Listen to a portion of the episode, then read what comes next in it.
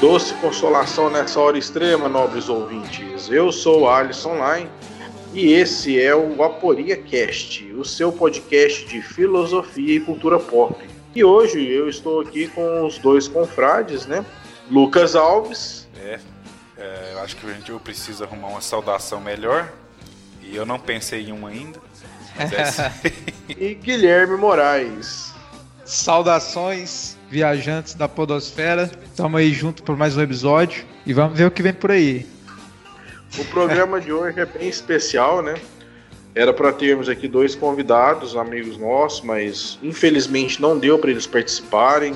Fica para a próxima. Depois eles vão aparecer em próximos episódios aí, né? O, que, é o, que é o Enzo, né? É, E o Eduardo. E o Eduardo, isso. O Enzo a gente não conseguiu contatar ele, por isso que ele não tá aqui. Fica aí a, a dica, Enzo. É, É. é, e, se, e se não aparecerem, a gente arruma outros convidados também, né, cara? Manda todo mundo se foder e é isso aí mesmo. É, É, vocês isso não é são importantes. O Enzo deve- O Enzo deve estar perdido lá naquela Curitiba, desvairada, Né? curtindo o show de, de metal. Altos black metal rolando lá em Curitiba, com certeza. E no programa de hoje a gente vai falar sobre lugares da imaginação, né, na literatura, na cultura pop, no cinema, né, em geral, que afetaram a nossa vida profundamente. Há controvérsias que sejam da, da- somente da imaginação, hein? Sei não. Ah, pois é. É. É Isso aí, a gente vai a gente- nós vamos resolver isso daí depois, né? Cada um aí com, com a sua própria teoria. Será teoria? Podemos chamar de teoria? Acho que sim, cara. Acho- É, e só quero deixar claro, se alguém quiser é, é, empreitar uma, uma, uma, uma expedição aí pra procurar Atlântida, não temos culpa, não influenciamos ninguém. Mas então vamos lá primeiro aí que, que- que a gente vai para leitura de e-mails, né? Finalmente, leitura, primeira leitura de e-mails. Mas a, a sessão de e-mails de um e-mail só? Ai, ai. Tudo bem, não, tô reclamando, é Vamos ótimo. É ótimo que a gente teve É e-mail. ótimo. Inclusive, quem quiser mandar e-mail é aporiacast.gmail.com. Manda, a gente vai ficar super feliz. A gente vai ler todos, porque é muito. Hoje, inclusive, a gente bateu o recorde de e-mails na nossa inbox. A gente nunca tinha recebido tanto e-mail na nossa vida. É verdade. E o primeiro e-mail aqui é de um amigo meu, né? Um amigo O primeiro e único, aí, né? o primeiro e único e-mail. é, é de um amigo, Fernando Turati, que agora é um cidadão uberla- uberlandense, né? Não mora mais aqui em Monte City. E aqui ele escreve, ó, Veio pra cidade grande, né, cara? é, foi, foi se impressionar com as maravilhas da cidade grande, Uberlândia. né? Essa megalópole que é Uberlândia. Bom, saudações confrades aporéticos. Me chamo Fernando Turati, sou estudante estudando de História na UFO, Berlândia, Minas Gerais. Ah, bom, Stranger Things começou me deixando sem entender bem toda a razão dos elogios sem fim que circulavam por aí. Porém, não demorou tanto para eu pegar o ritmo e me interessar na série. Alguns personagens me chamaram muita atenção positivamente. O delegado foi um dos que mais me agradou pois estamos acostumados a uma quantidade sem fim de imbecis. Aqueles personagens que fazem cabacices tão grandes que ficamos incomodados como seres, como seres humanos.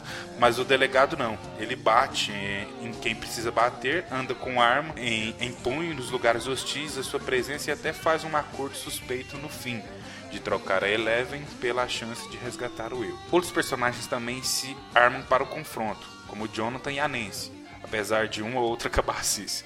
Como entrar na árvore sem estar acompanhado do parceiro. é, normal, né? Foi cabacice mesmo, eu, eu- concordo. Indo, Eu para os.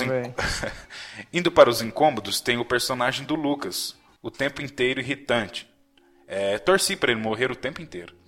O Demogorgon também não me pareceu consistente. Na escola, disparam munição o suficiente para, para derrubar governos de países de terceiro mundo em cima de um e, e ele nem tira poeira. Aí, na casa do Will, um cara que mal sabe se defender dá meia dúzia de pancadas com bastão e dá baqueada no bicho. No mais, gostei do programa. Fico, fico no aguardo pelos próximos temas. PS. É, Stranger Things poderia ser Bagulhos Sinistros. E fica aí a sugestão para o nome é, é Rue Rue BR, né? Do, de Stranger Things. É, agradeço Fernando aí, valeu pelo apoio, valeu pelo e-mail, né? É, bom, manda outros e-mails pra gente não ficar sem ler e-mail todo, todo o programa, que agora fica chato, né? É, galera, manda e-mail porque estamos carentes de e-mail. Quem Mas, quiser pô, a pode gente mandar também não- dinheiro também, mas Não, sim, mas a gente não grava, o né, e-mail pô? a gente já fica feliz.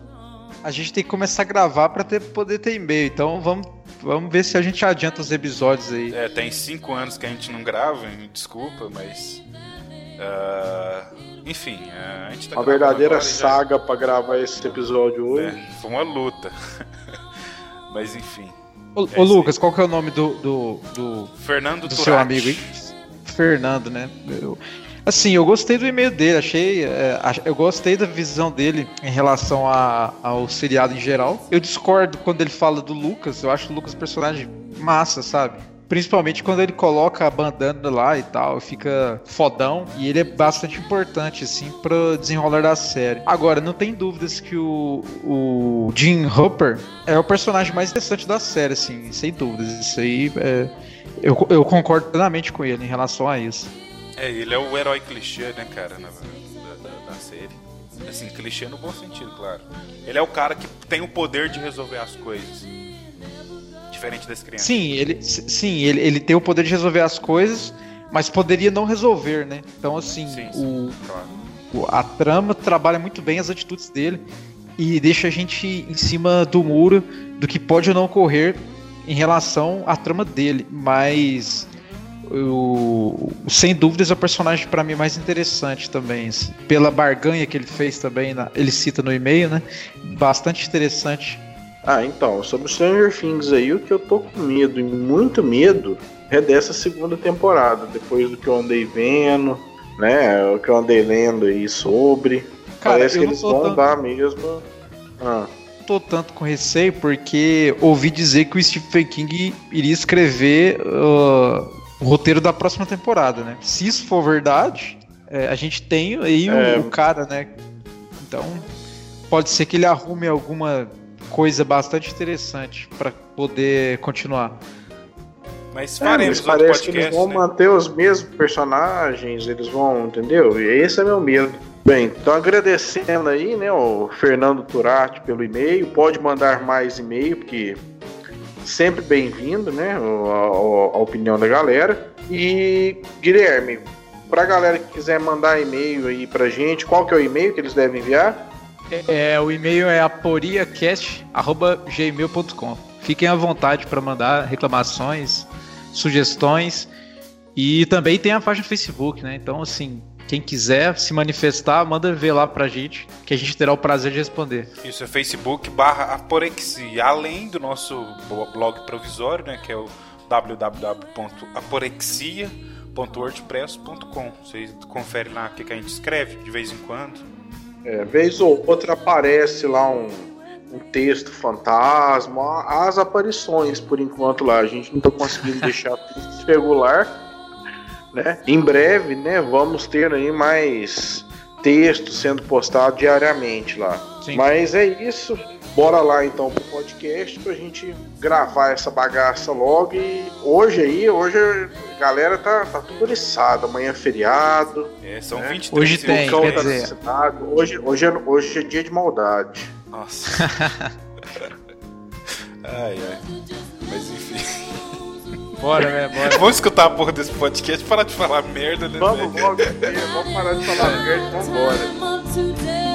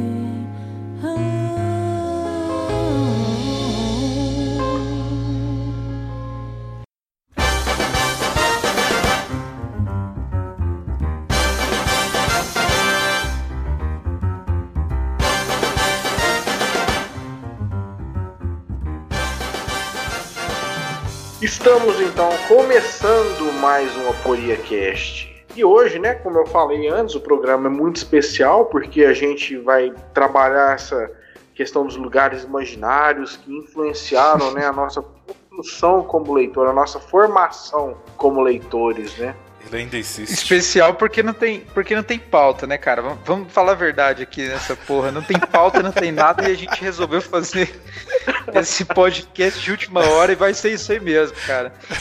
É, e, e sem pauta nenhuma, mano, nenhuma mesmo. Pra Parabéns. começar pela dificuldade que foi reunir os três, né? Eu quero falar pra quem tá começando o podcast, siga esse exemplo, vocês vão pra frente sempre. É. Ah, eu acho que fazer um podcast sem pauta, logo de início, é um aprendizado. Sem dúvida, viu? Eu vou te falar, é um Ou- aprendizado. Ou um suicídio, né, cara? É, É. Vamos descobrir no final do programa, né? Mas e aí, qual, qual vai ser o tema aí, Alisson? Qual, qual é o tema?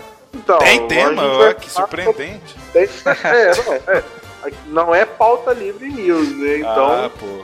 Mas é, é tem o teminha, tem o teminha. Né? O teminha é lugares imaginários.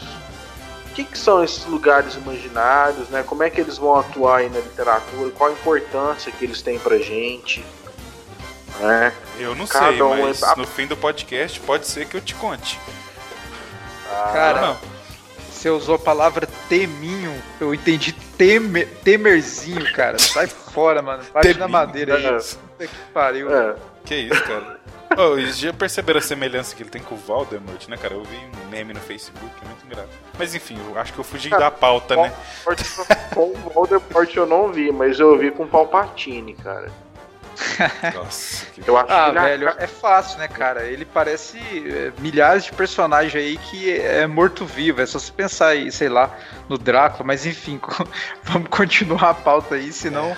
Mas a gente A não tem, eu tô louca. confuso, mano. Cara, mas a gente tá dentro da pauta. Brasília é um lugar imaginário fantástico que tá influenciando a vida de todo mundo. Sem dúvidas. A pura verdade. Mas essa é a verdade. A gente tá dentro da pauta, né? De certa forma. Não, sim. Mas. Mas então, é, vamos começar aí pelo. Você prefere começar com quem? Comigo, com o Lucas, com o Guilherme? Pelo início, não? Porra, vamos começar pelo host aí, meu, que, que deveria começar o assunto. Não, eu falo porque assim, vocês sabem que eu gosto de prosear um pouco a mais, né? Mas vou- eu vou começar então. Então, eu vou começar, né, falando aí de um, de um lugar que, pra mim, foi uma grande influência, né, como, como leitor. Foi algo que eu comecei a ler já com, com- lá pelos meus tenros três aninhos, né? Com meu irmão já que era 18 anos mais velho do que eu, me influenciando, né, pro bem ou para o mal. Então, que é a era, né, o continente boreano do Conan, né, criado aí pelo Robert Howard. Grande Conan. E eu É. tipo, Clássico. tinha pensado, é clássico, eu tinha pensado em falar só de um ou outro país ali, mas pensei, não, por que não falar do continente boreano como um todo, né? Porque ele já, já é uma miscelânea É Iboriano ou Boriano? Eu não, eu não entendi. Iboriano. Ah, É Iboriano, o, é o tudo bem. Iboriano, com H, né? Pra Certo. galera que não conhece. Então, assim, é, essa foi uma, uma relação muito longa que eu tive com, com os quadrinhos do Conan. Eu, eu vim conhecer Conan primeiramente pelos, pelos quadrinhos, né? Acho que como a maioria esmagadora das pessoas, depois do- dos anos 60, 70, que vieram a conhecer pelos quadrinhos. Tá? Então, assim, foi um contato longo, quase. Eu gastei praticamente 20 anos para tomar os primeiros contatos com textos, de fato, do Conan, né? é, é, contos né, escrito por, por Lynn Carter, né, os próprios contos do Robert Howard. Então a base mesmo minha de, de conhecimento veio ali do, dos quadrinhos, posteriormente pelo da literatura mesmo do- dos contos. Uhum. Olha, eu vou falar pra vocês que que dá uma. Quem lê Conan, quem é leitor de Conan e acaba conhecendo outras obras da literatura, você começa a identificar, né, como que o Robert Howard foi construindo aquele mundo. É, isso é muito importante, né? no- qualquer, qualquer coisa que você for ler, qualquer universo, qualquer obra literária que seja fictícia, acho que é o mais importante de tudo, né? Como o Guilherme falou em off, é a construção do mundo, né? É- na verdade, é o que te dá imersão em toda a história. né? Bom, desculpa. Sem te- dúvidas. Desculpa te interromper aí, Alisson, só quis fazer Não, não. esse apontamento. pode é pra falar mesmo. Mas assim, o, o legal é porque o, o, o Ro- o Robert Howard ele te dá todo um background do, daquele mundo que ele cria, né? E tem, tem existe uma edição do da Espada Selvagem ou eu não lembro se era Espada Selvagem ou Conan Saga. Eu tenho essa edição que ela mostra a relação histórica, geológica da- do continente boreano para a nossa era, né? Quando teve um, o que eles chamam de grande cataclismo, que acabou com a era iboriana e começou a nossa era, né? Porque Uhum. ele, muita gente pode achar que não, quem, principalmente quem, quem conhece Conan somente pelos filmes, mas sim, é aquele seria o nosso mundo, né? Seria uma possibilidade do mundo que a gente conhece. Seria um dos mundos em que o Deus leibniziano escolheria, que não escolheu para nós, né?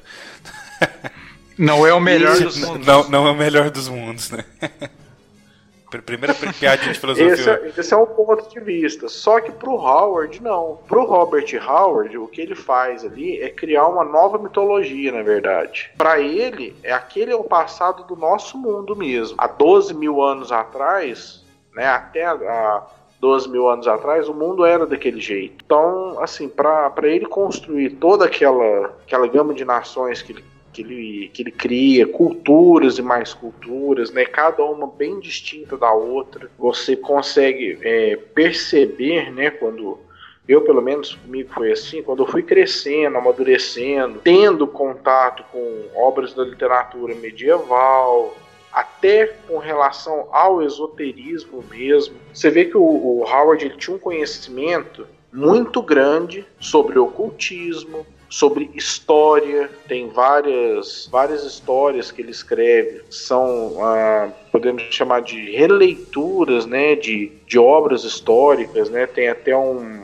uma história dele que é é, que é sobre que a passagem do Vale de Isandre, algo assim que tem uma relação com Alexandre o Grande, né? Quando Bacana, cara. é quando tem um dos generais do Alexandre o Grande fica perdido em algum lugar ali no Afeganistão, algo assim, né? E Da, regi- da região onde hoje é o Afeganistão, né? é, e aí ele ele é transportado pro, pro passado, né, na verdade. Eu- se eu não estiver enganado, é uma história que fala sobre viagem no tempo, um lugar místico em que eles são transportados pro passado mesmo, pra era iboriana. E se eu não estiver enganado, né, mas é, inclusive a história chama Vale de Isandre, porque seria o nome né, antigo de, de Alexandre, né? A, não sei se é a forma macedônia, grega, né? Mas enfim. Em mim foi o que mais despertou interesse pela leitura. Foi, eu acho que o Conan mesmo, o quadrinho principalmente, abriu as portas para mim para outras leituras, né? Como veio depois Duna,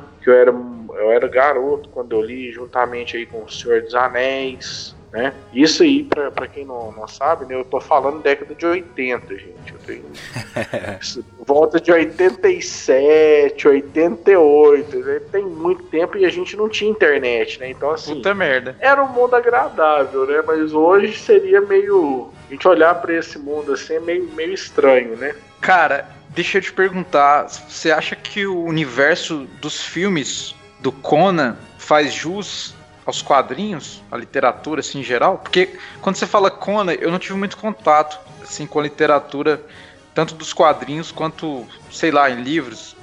Mas, cara, quando você fala em filme, passou na sessão da tarde. Então, assim, eu achava muito interessante o, o- o universo e, porra, o Schwarzenegger, né? Daughter of King Osric to her home, and having no further concern, he and his companions sought adventure in the West.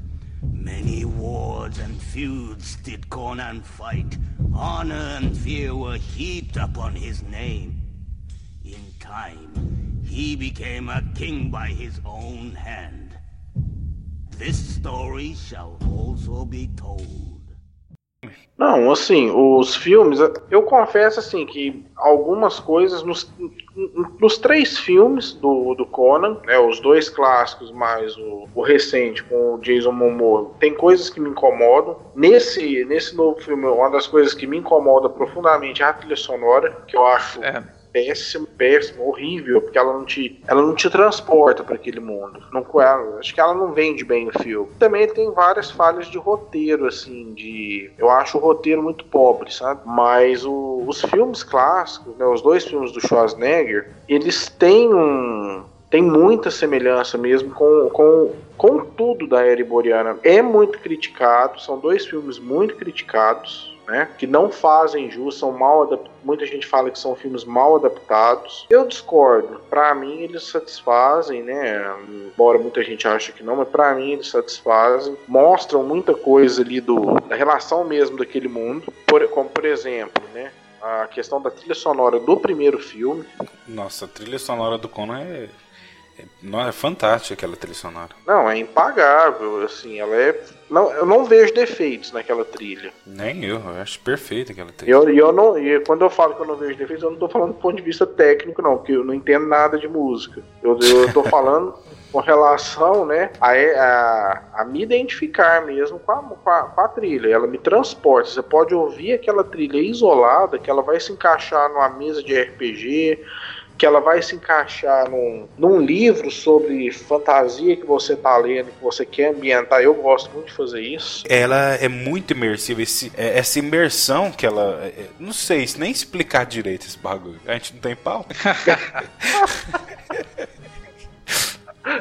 Não, mas é, mas é bem por aí mesmo. E, e assim, não é só a trilha, né? A, no primeiro filme, bom, se vocês dois viram, né, o- os filmes ou sim, não? Sim, eu vi. Sim, Tá. eu vi. O primeiro filme tem duas coisas fantásticas nele, que assim, é Conan puro. Assim, é, é, o, é, o- é a ideia do, do Robert Howard ali, é transportada pra tela sem tirar nem pôr. Primeira é quando o pai do Conan tá narrando, né, a, a história de como os deuses perderam, né, o, o, o enigma do aço, né? Que ele, ele, ele faz uma narrativa ali que de- demonstra muito aquela coisa da, dos povos antigos e hoje, né, que ainda tem vários, vários alguns povos, né, da Ásia, da África ainda mantém essa tradição oral, que é aquela forma de, de contar, né, a criação do mundo, de, de contar como o Deus tal fez tal coisa, só que isso é, é uma coisa assim que vai passando de pai para filho. E é uma cena bonita, né, também.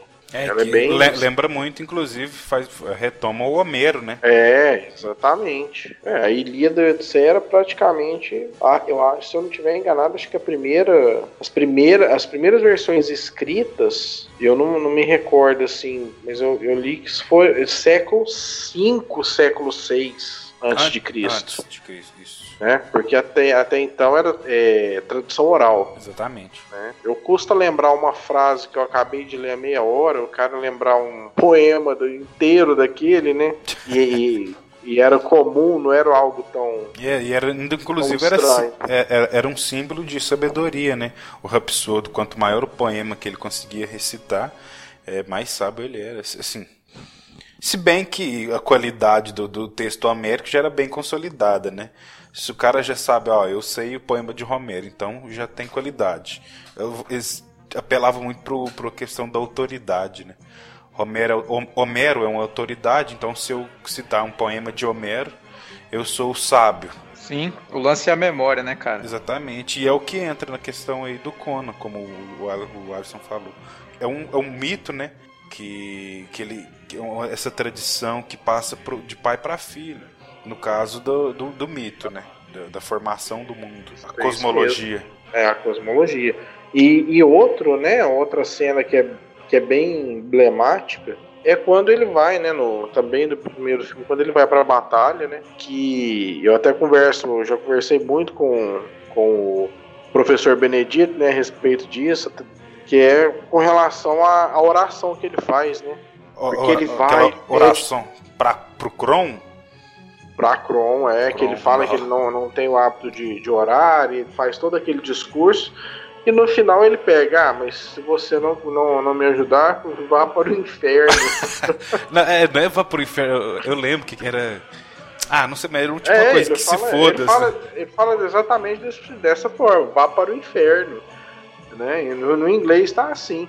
Então, assim, pô, muito bom, né? Você ter essa sensação assim, o seu Deus, você mandar ele pro inferno se ele te ajudar.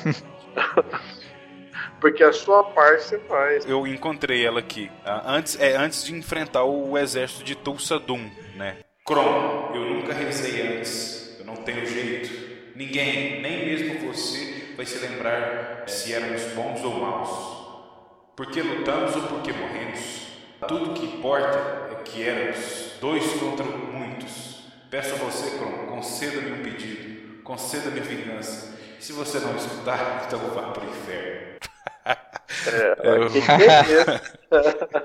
Né? Grande não tem Conan. nada melhor do que não tem nada melhor do que do que ouvir isso né no, no, no filme é, é muito bom Ah, o que você falou aí negócio do Tulsa Doom é um problema né porque a principal crítica do, dos fãs né principalmente os fãs mais mais radicais é porque o, o Tulsa Doom ele é um, é um vilão clássico, né? Mas do Rei Kou, né? Que é um antepassado do Conan. Há uma relação de em que ele seria um antepassado do Conan. Até eles são no- nas histórias eles são descritos e como se fossem iguais. Nas histórias quando aparecem eles são idênticos. E o, o Rei Kou ele era um, um rei atlante, né? De uma era anterior à era iboniana. Então o, o Tulsa Doom ele tá tipo acho que 3 a 3 mil anos que ele tá, tá é, desaparecido, né? Que ele, que ele sumiu. Então, eu acho que é isso mesmo. Ele não. Eu, eu acho que ele era da Val, ele era um, um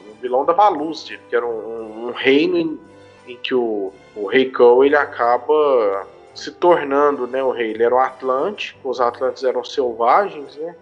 Tidos como selvagens, né? Então, é porque você falando justamente do Conan, é, me lembrou o que eu vou falar, né? Que, que tem, inclusive tem muito a ver, que é Forgotten Realms, né? o Que é um cenário de campanha do Dungeons and Dragons. Na verdade, se não for o mais famoso, é, é um dos mais famosos juntamente com Dragonlance. É um cenário fantástico que foi criado pelo Ed Greenwood, né? Em salvo engano, eu não, como a gente não tem pauta, foi por volta de 67 ou 68 que, que foi criado por, por esse game designer. E como eu disse, né, é uma, das mais populares cenários aí do Dungeons and Dragons. É muito complexo falar de, de, de Forgotten Realms. Ah, então, o mundo, ou o planeta, que é semelhante à Terra, é Aber Toril. Toril, a- Toril, tem uma história aí por trás que eu acho que não convém eu entrar agora, porque a gente pode fazer um podcast só sobre isso, que é muito complexo. Em Aber Toril, é, a gente tem outros supercontinentes, né, que são Fyron, que é o maior, que é o semelhante Europa, por isso ele fica no centro de, de Aber Toril, e é o, ma- é o principal continente. Outras partes desse continente é tipo Karatur, que é o, é o continente dos ninjas e tal. Também a gente tem Zakara, que seria ah, o Oriente Médio. Enfim, eu me diverti pra caramba, é, imerso aí nesse no continente de Fyron. Não, mas assim, uma- uma- eu, tô, eu, tô, eu, tô- eu quero saber uma coisa, que, eu- que isso eu não entendi. Essa, esse mundo, ele tem alguma relação direta com o nosso ou ele é simplesmente. Não, não, não. Ele tem. Não, eu não, tô- não tem nenhuma relação. Não, ele é um universo próprio criado, mas só que o, o criador dele, o Ed Greenwood lá, ele colocou algumas características em Abertoril, que é um planeta semelhante à Terra, para deixar mais imersivo. Inclusive os continentes, eles são separados mais ou menos do jeito que é como era entendido na Europa medieval. Na, Europa, na Ah, Europa medieval eu faço a Europa no centro, que no caso de Abertoril aqui no Forgotten Realms seria Fyron, aí e os outros continentes em volta, que seriam o continente onde tá- estariam os orientais, né, que tem muito ninja e tal, e também tem continente do pessoal árabe, fazendo uma analogia, entendeu? Entendi. É, porque assim, o, a- o continente boreano, né, do, do Robert Howard, ele faz a, ele, a junção Ásia, Europa e África. Então, se você, a gente vai até disponibilizar aí no, no post, né, um possível mapa, né, do, se, eu, se eu conseguir achar até algum Não, que seja é, eu, eu vou postar o, decente. no, no, no post aí na descrição do nosso post eu vou postar o mapa de Abertoril para quem quiser tiver curiosidade de olhar aí. Porque às vezes é difícil vocês imaginando aí a situação geográfica do, do planeta. Mas enfim, Aham. é, é fantástico esse universo. Ele é tão imersivo justamente por isso que você perguntou, Alisson. Porque ele tem essa, essa semelhança, mesmo que seja sutil, com, com até. Eu acredito também, inclusive, que não tem jeito de é, criar uma coisa que você não tem experiência na realidade e ter experiência apenas da ficção, entendeu? Por exemplo, a gente não tem experiência de um dragão, mas a gente consegue é, formar um dragão através de notas específicas. Por exemplo, é um ser parecido com um réptil, ele tem escamas como um lagarto, ele tem asas como um morcego, ele cospe fogo. A gente não tem algo que cospe fogo, mas o fogo é uma coisa que a gente experiencia. É, eu acho que seria impossível fazer na ficção algo que a gente não tem experiência. Seria a mesma coisa da gente pensar numa cor que não existe, uma cor que a gente nunca experienciou. Eu acho que na ficção é mais ou menos segue mais ou menos por isso. Por isso que eu acho que, que no, no Forgotten Realms, em Abertoril, no planeta, é, ele ele é muito imersivo, porque o, o criador não quer deixar ele distante hora nenhuma. Na verdade, ele, ele quer deixar essa sutileza, essa característica do planeta, que embora seja sutil, ele quer deixar ela próxima. Ele quer aproximar ela da Terra pra gente estar imerso nesse universo que ele tá criando. Por isso que existe. Esse fez, foi famoso pra caramba, Forgotten Realms. Tem jogo tipo Baldur's Gate, que é uma cidade de Fyron. Tem um jogo muito foda. Ah, tem Neverwinter Nights, tem um, um jogo online que também baseado no D&D que chama Neverwinter. Cara, eu joguei e gostei, assim. Eu, eu, mas é o tipo de jogo que não dá pra jogar sozinho, Qual? porque o Neverwinter Ah, Never. é, lançou há um tempo atrás pro Xbox One e aí eu fiz um char etc. Mas são muitas quests e, e como o servidor é americano, então você fica meio é, dependendo de outros players para fazer um monte de quest. Eu acabei desistindo, mas eu gostei bastante do, do- da ambientação. É bem coerente com o que você tá falando aí. Não, não, é sem dúvida. E deixa eu te perguntar, Baldur's Gate não é o mesmo nome da, da, do- da, da região que tem no norte, no, no Diablo 2, não? Cara, Diablo. Não, eu acho que pro- provavelmente não. O Reino dos Bárbaros, o Reino dos Bárbaros. Não, prova... eu não lembro, cara, mas Ah. prova- provavelmente não, porque Baldur's Gate é uma cidade específica de, de, de Forgotten Realms e ela fica soli- é, situada Fyron, na costa, especificamente na costa da espada. Pra vocês terem uma ideia como o negócio é, é, é específico, é, é bem feito, é incrível o, o- o sistema de mapeamento e a imersão. Isso fora que eu não, eu não vou entrar aqui na cosmologia de Abertoril.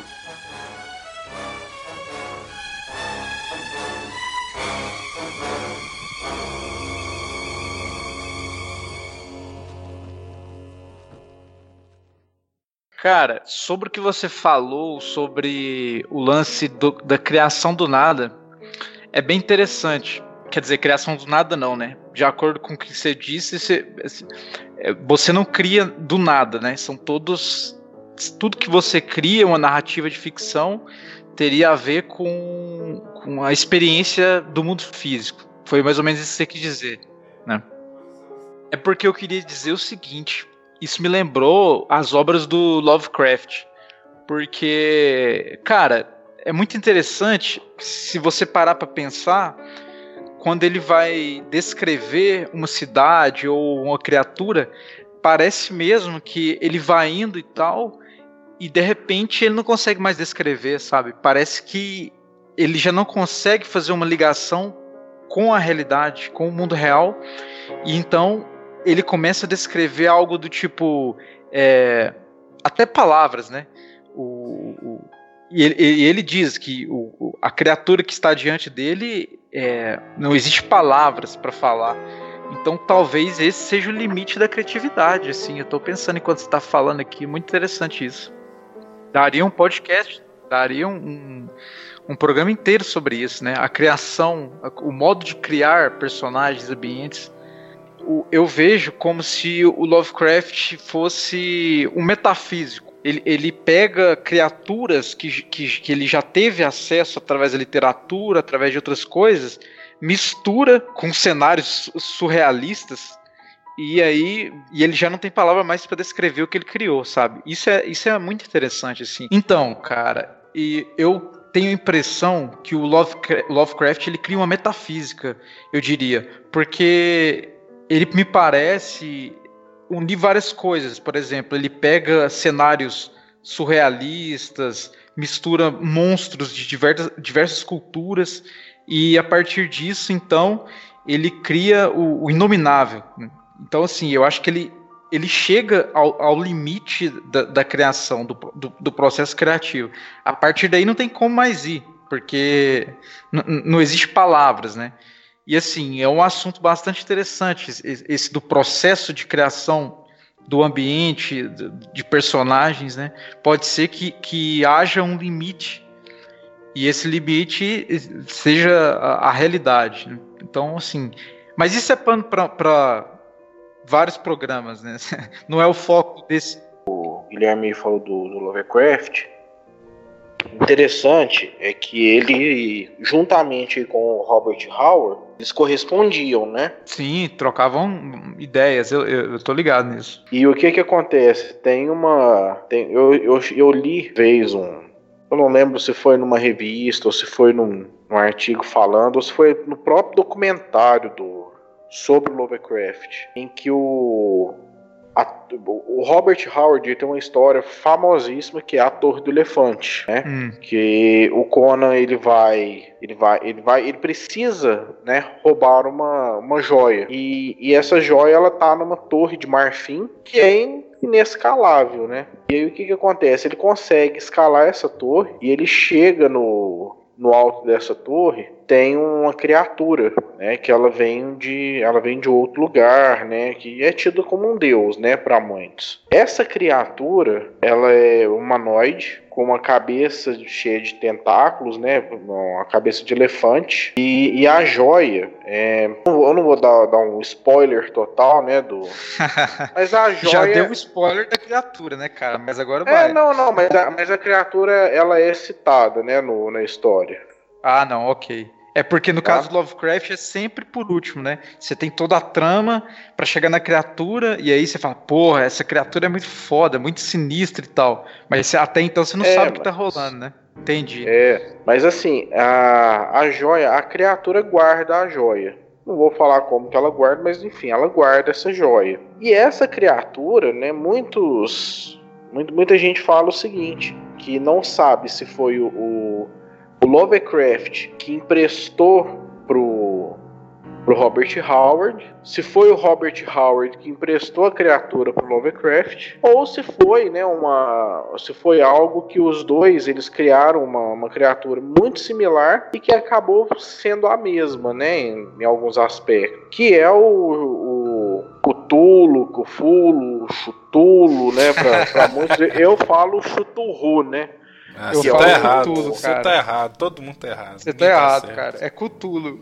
Então, eu falo Chuturru porque eu sigo o, o- a biografia né, do, do Lovecraft, que tem inclusive a- a- um prefácio do John Carpenter. E aí nesse, nesse quadrinho tem um, tem um diálogo do Lovecraft com o editor dele, que o editor dele critica justamente né, a questão do- dos nomes impronunciáveis. E o Lovecraft fala que não, é para ser impronunciável mesmo. Porque eles são criaturas que são de outra dimensão, né? São criaturas que têm uma outra, a linguagem tem uma outra lógica, é um outro sistema e que não tem que se ade- adequar ao, ao nosso.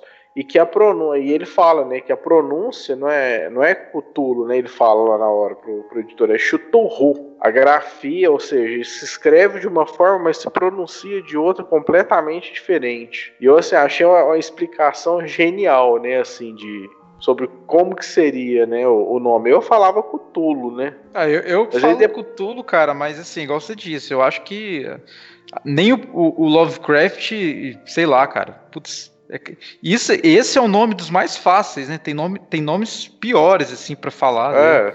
É, é o que a gente Não, eu, falando. eu, eu- Porque a gente não tem experiência do nome, a gente não sabe como. É, é- é um som que a gente, possi- a gente nunca ouviu na vida e nunca vai ouvir, possivelmente. Mas, e não tem como a gente reproduzir isso, porque a gente não. é, provavelmente a fisiologia desse. É, provavelmente não, certamente a fisiologia dessa criatura fictícia, no caso, vou chamar ele aqui de Cthulhu, Cthulhu, né? O aparelho vocal, se é que ele se comunica pela boca, porque como é uma criatura que a gente não, não conhece, ele pode se comunicar de outro modo. Ele pode ter um sentido a mais, ou dois sentidos, três sentidos a mais. É uma coisa que é, é para chocar mesmo, é para mostrar a própria condição que nos é imposta. A gente é limitado pela nossa própria experiência. Eu, eu pelo menos, a partir dessa interpretação bem. Cara, eu sei que você é empirista, só sei disso. Então, assim, tá, tá beleza. Não, mas é porque às vezes eu posso eu posso estar sendo precipitado, saca? Mas eu acho que seria isso. Eu, eu- embora eu, eu, eu confesse que eu não tenho, não conheço tanto Lovecraft e não conheço tanto o empirismo pra falar disso. Pois é. É porque é o seguinte, cara, quando você fala em experiência e, e ficção, tem uma questão muito interessante, cara, que, que é a seguinte: às vezes ah, é mais fácil para você conceber uma criatura eh, ficcional do que uma real. Entende o que eu tô querendo dizer? Não, cara. Porque assim, isso é, é assim, sei lá, cara, tem, tem um monte de criatura que existe que a gente acha muito estranha, cara, e tem um nome estranho, entendeu? Que, que existe. E, e quando você pensa, sei lá, cara, num, num unicórnio, por exemplo, você tem uma imagem mais clara do que uma criatura que existe na Terra, entendeu o que eu quis dizer, mais ou menos? Sim, Então, assim- sim. Você tá falando, tipo, por exemplo, um ornitorrinco, que é uma criatura totalmente É, é, por estranha. Mas- e, di- e difícil da gente ser, imaginar, se a gente nunca viu um. Isso, ou poder, sei lá, cara, um, um octopus, sei lá, um polvo bizarro. Então, tipo assim, qual é a relação, então, sabe, assim, é- parece que a mente, enfim, é um problema para outro programa, né? Então, deixa, vamos deixar isso pra lá. É, aí você, pessoa- se quem quiser, manda um e-mail, quem quiser um programa com esse tema, que a gente tem muito a discutir ainda. Então, mas assim, eu não sei, eu, eu não acho que seja tão fácil construir um personagem nessa, nesses moldes que você tá falando, assim, de. Que é um personagem improvável, né? Ele não é, ele não é a realidade que a gente tem, né? Então, assim, eu não sei se. Eu, eu acho que talvez ele seja mais difícil. O que seja mais difícil? Eu Eu, viajei aqui. Fazer, talvez seja mais difícil fazer esse personagem, que seria um Uhum. dragão, que seria um monstro, entendeu? Uhum. Porque é difícil você dar veracidade pra ele. Cara, talvez seja mais fácil você criar um- uma criatura cuja cabeça é de polvo e, e cheia de tentáculos com corpo de, de, de vaca do que, por exemplo, descrever um leão perfeitamente, sabe? Acho que a liberdade na criação é, é, é muito maior quando você pega um monte de, de, de coisas diferentes, mistura e é isso aí. Pode ser mais fácil, entendeu? Mas é mais difícil de conceber pra quem tá lendo. Sei Entendi. lá, cara, enfim. Entendi. Eu tenho uma suposta resposta pra você, Guilherme. Por exemplo, um leão ah, é uma criatura que tá posta na realidade. Existe um leão. E uma, vamos supor que a pessoa A viu o leão e a pessoa B nunca viu o leão. Aí a pessoa A, que viu o leão, vai descrever o leão pra pessoa B, que nunca viu um leão. É, é mais difícil. Aí ela vai apelar o quê? A- a- o que a pessoa conhece. Fala, ele parece um gato gigante. Tem uma juba que, sei lá, tem um rugido e tal, parecido com tal coisa. Porque ah, ela nunca vai conseguir explicar o que, como que é um leão sem essa pessoa ter visto o leão. Ela vai conseguir explicar por aproximação. A pessoa vai saber. Ah, isso aqui, um leão é um gato gigante. É um gato com, com, com a juba, por exemplo. Mas ela vai saber, tipo, que é um, que é um gato gigante. Mas ela não vai ter ideia de como que seria esse leão. Porque ela não tem a experiência dele. Você entendeu? Por- aí na, na, na ficção pode ser mais fácil porque a gente já parte do pressuposto que você conhece uma série de coisas. Por exemplo, o Cthulhu. Ele é um humanoide com a cabeça de semelhante a um polvo, né? E tem asa e tal, a gente garras e tal. A gente, a gente vai por semelhança, a gente consegue chegar a isso por semelhança. Eu, eu, eu- eu entendi o, o seu ponto de vista. Mas, mas assim, é, o, o que eu tô falando é justamente, né, não, não é só da percepção pro leitor. Porque assim, quando, quando eu falei na dificuldade de construção, o Guilherme até falou, ah, sim, mas às vezes pro, pro leitor, ele vai ter essa dificuldade de, de, de conceber essa criatura que às vezes o artista não tem. Mas a dificuldade que eu falo em- na concepção é o trabalho que o artista vai ter de tornar aquilo real para o leitor. Não é assim, ah, é simples para ele, de certa forma, ele criar essa criatura, entendeu? Mas ele dá a vida para ela de fato, tornar ela real, fazer com que aquela criatura, no caso do, do Lovecraft, por exemplo, passe um certo grau de medo. É muito difícil. Eu acho que por isso que o Lovecraft ele tinha a sacada de mestre dele, que era simplesmente citar né, o mal. Você não vê no- na obra do Lovecraft nada escrachado. Uhum. Você não tem um, um- um- algo tão, explícito. Mas, cara, É, assim, um- eu aí- tenho a sensação, eu tenho a sensação que, que na verdade ele até narra muito bem a criatura, mas chega uma hora na descrição que ele não vai mais, porque não dá mais. Ele Isso, já falou, ele para. ele já falou, tipo, tudo que poderia ser falado, né? Então aí que aí que tá o ponto, né? A- ou seja, a criatividade, talvez se ela se ela for baseada na realidade, chega, um, chega um- uma hora que ela para, ela cessa, porque não dá mais pra ir, porque você não conhece além disso, né? Mas Uhum. sim, eu entendi. Não, é um, um exemplo que eu, vou, que eu vou dar é bem claro. Por exemplo, na obra do, do, do próprio Howard, né, do Robert Howard. Quando eu falei questão do, do Tulsa Doom, né, no, no filme, que ele não convence muito. Ah, ele no,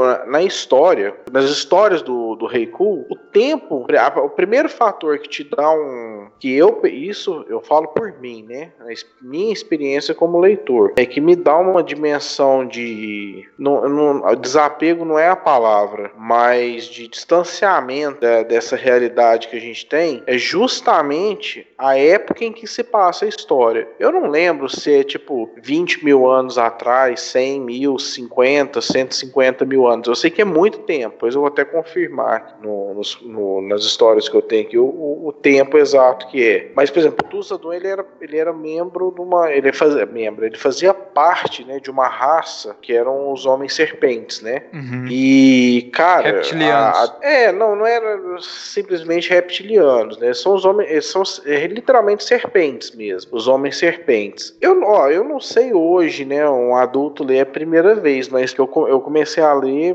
Conan muito cedo. Foi a minha primeira, a primeira coisa que eu li na minha vida. Meu irmão jogou, me ensinou a ler, mas minha mãe. Mas assim. eu- as histórias do Rei Cole, que são histórias como se quase que spin-offs, né, do Conan, eu comecei a ler, eu tinha meus 8, 9 anos de idade. Cara, aquelas histórias pra mim era de uma bizarrice tão grande que o simples nome Tulsa Doom ali nos quadrinhos eu já ficava, sabe? Eu já sentia um, um certo medo. Isso tem, obviamente, a ver não com o Robert Howard, mas sim com o roteirista, né? Porque eram, eram os quadrinhos e, enfim. Mas eu vejo muito, exatamente essa é a sensação, entendeu? Você não- não- não- às vezes nem mostrava ele. Você, você tinha um nome, mas aquele nome já causava esse, esse medo pra mim como leitor. E depois, quando eu descobri Lovecraft, eu tive a mesma sensação. E são Entendeu? poucos, né, cara? São poucos au- autores que, que conseguem passar isso. Hoje mesmo,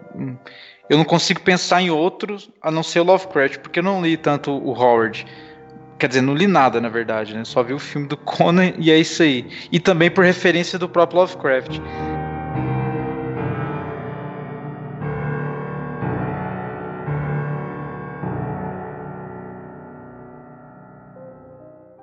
Mas, assim, cara, puxando o gancho aí que você tá falando, eu pensei em falar sobre a cidade do Stephen King. A não ser que você queira falar mais, né? Ou o Lucas aí fazer alguma intervenção, mas. Não, não, não, já estou, já estou satisfeito. Porque assim, cara, o, o, o Stephen King, como ele também é muito fã do, do, do Lovecraft, para ele é o grande mestre, ele, no sobrenatural, quando ele vai criar a, as cidades e tudo mais, ele faz algo semelhante ao que o Lucas disse, e que você acabou falando também no começo do programa, que é a ideia de você basear é, as suas histórias em cidades que existem. Então, assim, no caso do Stephen King, como ele é bastante é, puxando o gancho aí do, do Lovecraft, do Howard, etc. A cidade que eu escolhi para falar, o lugar que eu esco- escolhi para falar, é relacionado às obras do Stephen King, né? Porque, cara, ele é muito bom em criar cidades, lugares assim. E isso eu acho que decorre do fato dele gostar bastante do lugar onde ele vive e passou a parte da vida toda no Maine, no estado do Maine, que que inclusive é um dos lugares mais belos assim para mim. Eu não fui aos Estados Unidos ainda, mas você vê por fotos, filmes, etc, que o Maine é, muito bonito, cara, no sentido de ter bastante áreas verdes. Então, você nota isso nas obras do Stephen King, principalmente quando ele vai descrever as cidades. Então, se você parar para pensar e analisar, as cidades são todas, a maioria, são envoltas de árvores, de pinheiros, né? Principalmente pinheiro. Porque, se eu não me engano, o Maine também é conhecido pela produção de madeira. Então, então você vê que, tipo, no- nos livros sempre tem essa pegada, que também me lembra bastante Twin Peaks. A cidade de Twin Peaks me lembra bastante cidades do Stephen King. Mas enfim, a cidade dele que me chamou bastante atenção foi o primeiro livro que eu li dele, inclusive, lá para 2005, 6 lá, 2006 por aí. Foi aquel, aquele livro Salem Slot, A Hora do Vampiro, traduzido aqui no Brasil. Vocês leram já ou não? Não, cara. Não, o A Hora li. do Vampiro eu não li. Pois é, cara. A Hora do Vampiro foi o primeiro livro dele que eu li e o que me chamou mais atenção foi justamente o, o enredo que se o enredo que se passa na cidade. Ou seja, quando, quando ele vai descrever a cidade, você se sente o morador daquela cidade. E é muito bom isso, cara, porque assim, ele consegue fazer um- uns diálogos é, de moradores, assim, comuns. Não são personagens, assim, que, vai- que vão fazer diferença no livro, mas são moradores que estão ali fofocando sobre a vida de outros e etc, sabe? Então, quando ele começa a descrever a cidade de Jerusalém, ele chama Jerusalém, se eu não me engano, Jerusalém Lot. Aí fica Salem's Lot, o nome do livro em inglês. Então, assim, quando ele começa a falar sobre os moradores, os locais, o, o tipo de ambiente é bastante parecido, inclusive, com, a- com Stranger Things. Então, parece que eles pegaram o molde da- das cidades criadas pelo Stephen King nos livros e transportaram para a série. Então isso em mim foi muito forte, porque como foi o primeiro livro, eu não me interessei tanto assim pela, pela narrativa dos personagens, da trama, apesar de ser bastante fã é, de vampiros, e o livro trata disso, exatamente da- da- da invasão de vampiros na cidade, o que me chamou atenção era como a cidade reagia a isso. Então você tinha uma galera no decorrer do livro, sem dar spoiler, claro, você tem uma galera no decorrer do livro que, que começa a correr e esconder em ferro velhos, perto de lago. Então, assim, cara, toda essa ambientação do, de, de Salem Slot é muito bem construída. É uma característica muito, muito chamativa do Stephen King. Tanto que tem bastante livro dele merda. Inclusive, tô lendo um livro dele, custando a ler, que é o celular. Cara, sinceramente, ele tentou fazer uma parada com zumbis, tecnologia e, e não deu certo. Nossa, cara. É, No esse entanto- celular eu li ele, cara, foi uma tortura, velho, porque eu não sabia sobre o que. Na época eu trabalhava, eu acho que eu trabalhava já em livraria. Eu fui todo empolgado, né? Aquela, ah, livro novo, né, do Stephen King. Peguei pra ler, comecei a ler, eu fui até o final, eu não sei como. Eu acho que é porque eu não gosto de deixar um livro inacabado, né? Mas cara, Não, que- sim. que tristeza, que tristeza. Eu tô tentando ler ele, cara, desde janeiro desse ano. A gente já tá acabando o ano e eu ainda tô, tipo assim, na página 200 e pouco. E o livro tem 490 páginas, se eu não me engano. Eu tô lendo porque, assim, né? Aquele negócio, cara, você, igual você falou, tipo, começou, termina essa porra, sabe? Passou da página 50, 100, termina. Essa é a minha filosofia. É, mas, assim, enfim, é um livro ruim. Mas, cara, o que que acontece? É, quando ele vai narrar as viagens noturnas, né? Porque no livro o que acontece? Ele, eles invertem eh, o, o dia pela noite. Então, ou seja, a pessoa vive à noite e dorme durante o dia, porque é a hora que os fonéticos estão acordados e estão andando por aí. Daí à noite eles simplesmente apagam, então quem sobrevive ao apocalipse zumbi vive à noite, né? Mas assim, quando ele vai narrar as viagens que se tem de uma cidade para outra, passando por ambientes, parques, cara, é, é muito legal, assim, é o que salva o livro, entendeu? E ao mesmo tempo você tem obras dele bastante satisfatórias no quesito ambientação, por exemplo, Cemitério Maldito. Cara, o Cemitério Maldito é assim sensacional. Foi- é um dos livros que eu mais gosto do, do- do Stephen King. E vocês leram ou ouviu o filme? Alguma coisa assim? O cemitério, Já. eu vi, eu vi o filme, eu comecei a ler o livro do, do, do Cemitério Maldito, mas não terminei. Então, assim, o, o, o Stephen King, ele tem essa pegada de conquistar o leitor através do, do ambiente. É, e não só do ambiente, claro, mas é uma característica muito forte nele. Ele descreve muito bem uh, uh, os moradores da cidade, a rotina dos moradores da cidade, as casas, tu- tudo isso é muito forte na, na escrita dele. Então ele faz questão de, de, de fazer com que você eh, mergulhe naquela cidade. Então, querendo ou não, quando você termina o livro, cara, você tem a, a sensação de que você faz parte daquilo. E aí você fica um pouco, não, putz, cara, foi massa, valeu a pena terminar. Foi, foi, uma, foi uma experiência como se você tivesse mudado para tal cidade. Então, Sim. assim, Salem Slot me, Lot me, me conquistou bastante por ser o, o primeiro livro que eu li dele. E no decorrer dos outros livros que eu li, eu pude perceber essa, essa característica bastante interessante do Stephen King. A outra que eu pensei, cara, porque assim, velho, como não tem pauta essa porra, então, assim, a gente pode falar de qualquer cidade, né? Então, ou, ou lugar, sei Muda, lá. geral. Sim, Não, mas Ah, então mesmo beleza. o mesmo que a gente tinha planejado antes, né? Que era a questão do, explicar pra galera de casa. A intenção nossa era o seguinte: fazer um primeiro, um, num primeiro momento, um programa falando sobre a teoria dos mundos possíveis, né? De Leibniz, falando sobre a, a construção, né? Como que essa construção se dá para o artista. Só que um do- do- dos nossos participantes não pôde estar presente devido a, a outros fatores. E, e num segundo momento a gente fa falar, né? Sobre lugares específicos, né? E como que se deu a construção, como pode ter se dado a construção daqueles lugares. Primeiro seria uma, ma- um- mais uma abrangência da teoria mesmo, né? Com, com, nesse trabalho. Mas nada impediria que a pauta seria mais aberta para a gente poder falar dos lugares que realmente influenciam a gente. Então, você de casa depois pode mandar aí sugestão para a gente também para falar sobre os mundos especificados, vocês desejam mais, que a gente vai falar, obviamente.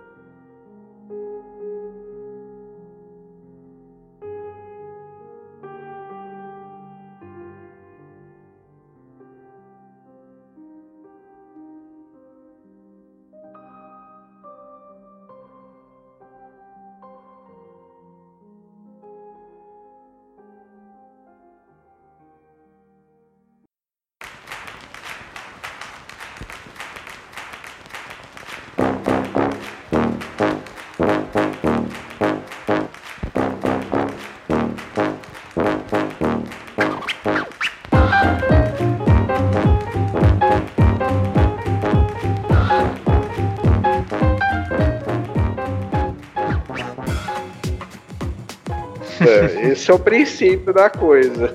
Mas pode falar o que você quiser aí, Guilherme. Você, cara, você pode falar até de Rock Santeiro, que pra mim é um lugar fantástico. Cara, pra mim também, velho. Pra mim também. Não, mas. Não, mas, cara, essa foi a única novela. Olha, eu tenho orgulho de falar isso, mano. Foi a única novela que eu assisti até o final. E revi também, cara. Quando passou, não vale a pena ver de novo. Aliás, velho, deixa eu, deixa eu lembrar aqui. Não, não, tá certo. Eu assisti, não vale a pena ver de novo. Essa novela é de que ano, Alisson? Ah, Deve ser lá de pra- 80. 90 e poucos, né? Essa porra, nem Não, sei. é década de 80, cara. 80? Início da década de 80, é. Não, não, deixa eu corrigir minha fala, cara. Eu só vi, não vale a pena ver de novo. eu, não- eu nem era nascido nessa época. Mas enfim, eu gostei muito, cara. Puta que pariu, assim, é. é- era muito bom. Tinha o senhorzinho Malta, sei lá como é que chamava o carinha do, do- do relógio. mal. É, Tinha o senhorzinho lobisomem, né, cara? É isso mesmo? Tinha, tinha. Ah, tá. Porque eu confundo com aquela do cadeirudo, cara. Mas então é isso mesmo. O, o- Cara, essa do Cadeirudo era fantástica também. Acho que era Fera Ferida. algo assim, cara. Tinha o, Mas- lance do alquimista e tal, que era engraçado que essas novelas elas tinham é, era muito né de, de fantástico, né? O, o realismo mágico, né? É, é, é- eu acho legal. Não, eu também. E o era a qualidade em relação a a trama. Quer dizer, eu vou, eu tô falando merda, né? Porque eu não assisto novela há mais de 15 anos aí. Então, assim, eu não faço ideia de como é hoje. Mas na época tinha bastante o sobrenatural. Eles trabalhavam bastante sobrenatural.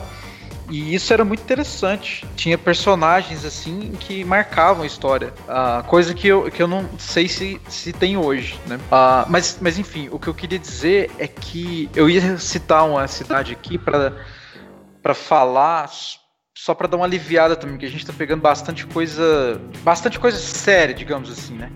Mas eu lembrei de uma cidade que fez toda a diferença na minha infância barra adolescência, que foi a cidade de Bluffton, do desenho animado Doug, cara. Não.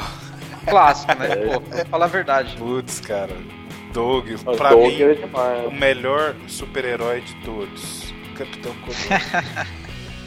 cara, Capitão Codor. Sem, sem palavras. Esse, esse, esse universo aí de. Como é que chama? É Clept. É. Isso, Guilherme. Bluffton, isso. Clepton. Ah, Bluffton, cara. Fala que vocês não piravam no Capitão Codor, né, cara? Aquele é um Não, eu super-herói. pirava muito, eu pirava Cos- muito. E tinha O também, cara. A Pate Maionese. Esse é o Isso, melhor universo. o. Costelinho, o Costelinho, o cachorro mais massa, né? Do... Exatamente, Deus do Lime estava errado. Aquele que é o melhor mundo. Não, não. Aquele era. Tinha o, o mosquito prateado também, que era o, o herói preferido do, É do Splitter, né? Mas assim, o. Eu, eu assisti Doug, se eu não me engano, comecei a assistir. Passava na TV Cruz, no SBT, Sim, era isso? passava a TV Cruz. É, Também, mas ele passa- era da Fox Kids, né? Que ele passava. Ah, cara, eu não sei. Eu não tinha TV a cabo. Eu eu não sei se era Fox Kids, não, mas. Também Mas não. enfim. Mas era. Mas na, na TV Cruz ele passava. Não, então, o, o fato é, era que eu chegava da escola, eu não queria saber do mundo real mais, cara. N- Não me interessava mais, tipo, eu ter que sair pra ir pra escola no outro dia. Não, eu queria ficar assistindo o Doug, porque eu era. Eu, eu participava daquele universo, participava daquela cidade, sabe? Então, assim, eu era até fã da banda, cara, dos Beats. então, então, É sim, verdade. é incrível, é incrível. A gente não pode, já que tá falando sobre a importância da o impacto que, que a, a construção da ambientação causou na gente, a gente tem que citar essas cidadezinhas assim, né? Tem tem várias assim, se, se tem outros aí, pô. Eu sei que vocês Claro, eu eu vou falar um aqui que eu já também já tinha dito em off. Que é Springfield, cara. Claro, claro. Springfield é- Simpsons, cara. Springfield. E eu Cara- tinha pensado nisso, né? Que eu ainda falei pra. Falei, não, eu vou perguntar pra, pra ele se algum deles já pensou em morar em Springfield. Porque Springfield é. Springfield é acho que todo cara, mundo, né? Cara, quem nunca quis. Eu, eu aposto, cara. Até hoje eu tenho vontade de ir no bar do Mo, cara. Tomar uma Duff. o melhor Seria nosso sonho, né? Nossa, cara. Aí, ó, fica a dica aí, pessoal. Quem, em breve aí a gente vai fazer um Patreon. O- quando chegar a mil, a mil patrões, a gente vai pra Springfield beber no bar do Mo e gravar um bebendo e falando merda. Ai, ai. Tem tudo, cara. Lá tem tudo. Tem é uma cidade. É aquele negócio, né? O, eles, o criador dos Simpsons consegue fazer o que o Stephen King faz na literatura, né?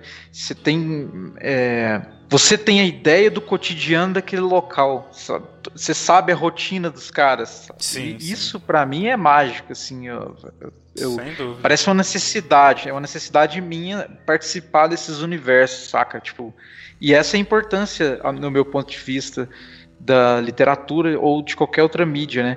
É você poder participar desse tipo de, de, de universo, de, de mundo possível. Então, assim, é, é muito foda, cara.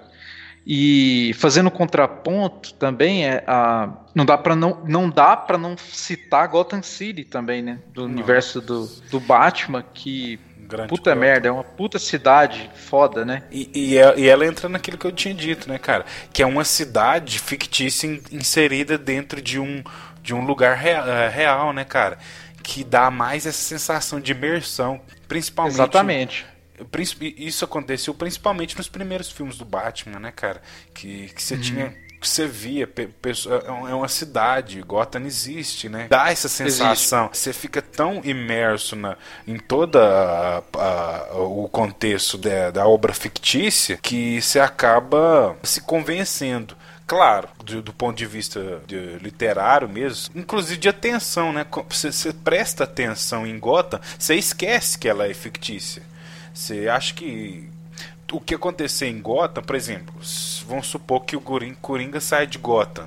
Se ele sair de Gotham, ele vai para outro lugar, cara. Não, onde é esse lugar? Não, algum lugar dos Estados Unidos, né? Saca? É, Não, é Gotham realmente não é um forte. lugar fechado. é- Vocês entenderam? Parece que existe, é, é- é- ela é aberta. Não, sim, e também tem, o, tem Metrópolis do Superman também, que faz um, um contraponto com, com, Com Gotham, Gotham, City ali. exatamente. Bastante interessante, né? Você Exatamente. tem ali uma cidade onde a, o gótico tá muito presente, né? Você tem um becos escuros, você tem o Arkham Asylum cheio de bandido e louco, e, e você tem. Parece que tá sempre chovendo em, em Gotham City, e ao mesmo tempo você tem Metrópolis, cara, que é uma cidade clara, assim, você não vê chuva, você não vê. Parece que não existe nem noite em Metrópolis, cidade do Superman, né? Tipo assim, é muito interessante esse, essa- esse dualismo de, de perspectivas. Você tem o gótico de um lado e você tem do outro, sei lá, cara, uma cidade bastante iluminada, né? E o que me lembra também ah, o Hell's Kitchen, né, cara, do Demolidor. Cara, e, e que é ainda pior, é pior no bom sentido, porque Hell's Kitchen, ela não é mais uma cidade, já é um bairro inserido dentro de Nova York. Exatamente. É uma região dentro de uma cidade, né? O grau de imersão, de certo modo, ele fica maior, né, cara? Fica maior ainda. Cara, eu não sei, mas pra mim fica tudo em Hell's Kitchen. Jessica Jones, Luke Cage, Demolidor, fica tudo ali da- dentro do de É, Hell's pra mim também. Harlem, que chama o bairro, a, Bairro. região, a, a região do Luke Cage. A Da Jessica Jones eu não lembro. Ou seja, isso, é- isso eu acho um, é fantástico isso. É, é não esse distanciamento real, acho, mas essa aproximação. A meu ver, a, o ficção, quanto mais imersiva, ela seria melhor. Né? Ah, Uhum. Pra mim, isso, é, essa proximidade com a realidade possibilita maior imersão. E isso me, me lembra o- a estátua que fizeram do Capitão América no Brooklyn, né? Esses dias eu tava no Facebook de bobeira, eu vi uma, uma foto de uma amiga minha na- lá, cara, ao lado da estátua, em pleno Brooklyn. Ou seja, cara, é muito legal quando a ficção faz parte do real, né? E o real faz parte da, fic- da ficção. É, isso daí eu não fiquei sabendo, não. Então, a estátua do Capitão América foi feita em comemoração aos 75 anos do quadrinho. Se eu não me engano, foi durante uma Comic Con, não sei se 2015, sei lá, cara, 2015 ou 2016. E assim, cara, é bastante legal assim a estátua, né? Pelas fotos dá pra ver assim que fizeram um trampo muito bom. Ó, eu tenho um lugar eu tava, vocês estavam falando aí, eu tava até lembrando agora que ele, ele nem tá aqui no nem tava no, na minha seleção, né, Pra falar. Porque era tantos, né, mas a gente vai tem que tem que ir limando. Mas tem um lugar que ele é assim, é, é genial. Foi de um, de um escritor que morreu recentemente, né? Do Terry Pratchett. E inclusive ele chegou a escrever juntamente com o Neil Gaiman já. E esse é um. São. Olha, se eu não estiver enganado, são mais de 30 livros sobre essa série. Que é Discworld. Que ele é um mundo que ele tem um, um, ele é um mundo que ele é um, ele é um disco perfeito. Em que ele no centro ele é montanhoso e ele vai indo para as beiradas, né? Vai ficando mais plano. Tem a, a borda do mundo, né? Que é onde a quando você chega com que é onde o oceano transborda. E aí o que que acontece? Esse mundo ele é carregado por quatro elefantes nas costas no- no- pelo espaço, né? E esses quatro elefantes eles são carregados por uma grande tartaruga que eles chamam de grande atuim. É uma viagem tão fantástica o livro e o Terry Pratchett, ele tem um senso de humor, né? Tão, cara, é tão refinado assim, é tão ele tem uma sacada de mestre, assim, pra, humor, pra literatura, que é, eu nunca vi igual.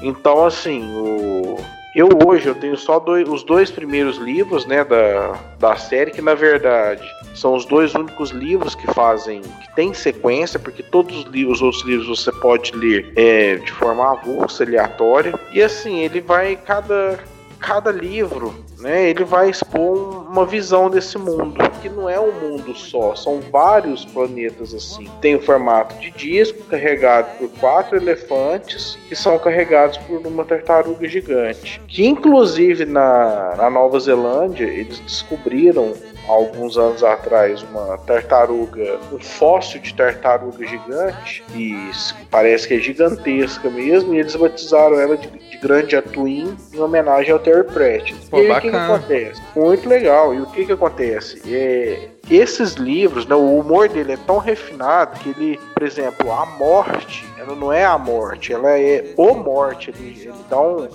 uma inversão do gênero, né? É simplesmente é o é um, é um cara, né? Que ele, que ele na verdade, ele, esse- é aquele estereótipo da morte de capuz, caveira, né? E a foice. Só que tem um detalhe: a morte ela nunca consegue cumprir aquilo que ela é designada, né? Que é matar as pessoas.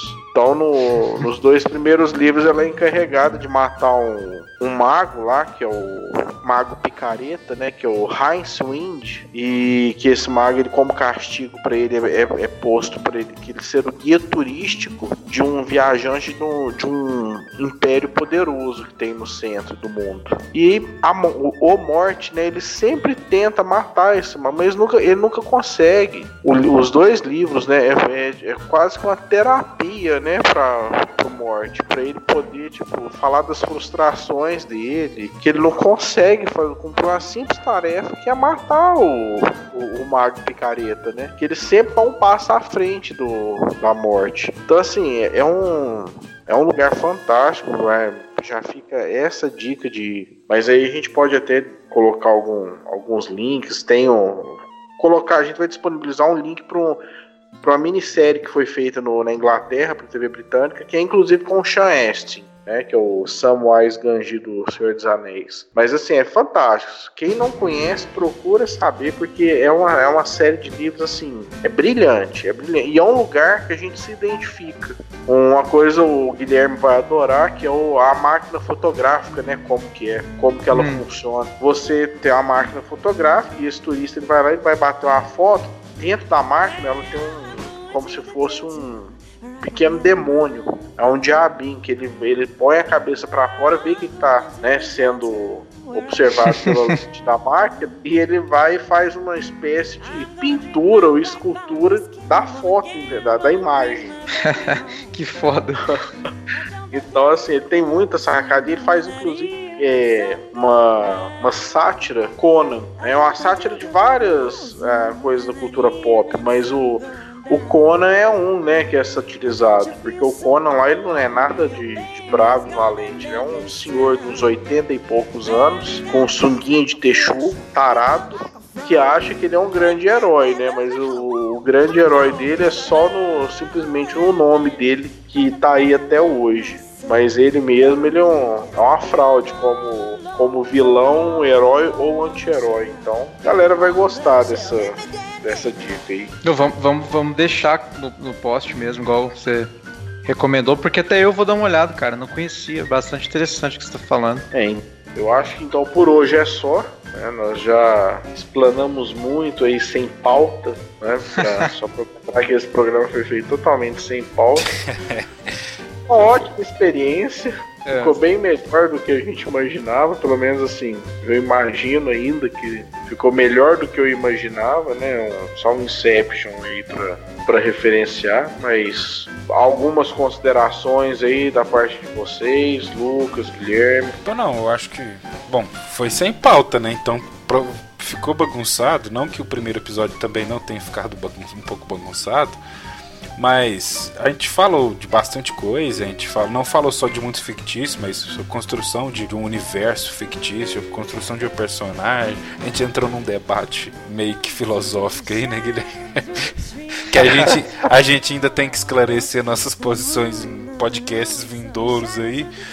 Mas, certeza. mas é isso aí. Tem alguma coisa pra falar? Algum apontamento, Guilherme? Não, não. Eu só iria dizer que conseguimos fazer algo inominável, né? Como diria o Lovecraft. É. Misturamos Doug com Conan e partimos pro Lovecraft. Exatamente. Se juntar toda essa porra aí, cara, a gente não consegue nem falar o que que eh, daria como resultado. Então, assim, quem for ouvir isso aqui tá ferrado, cara.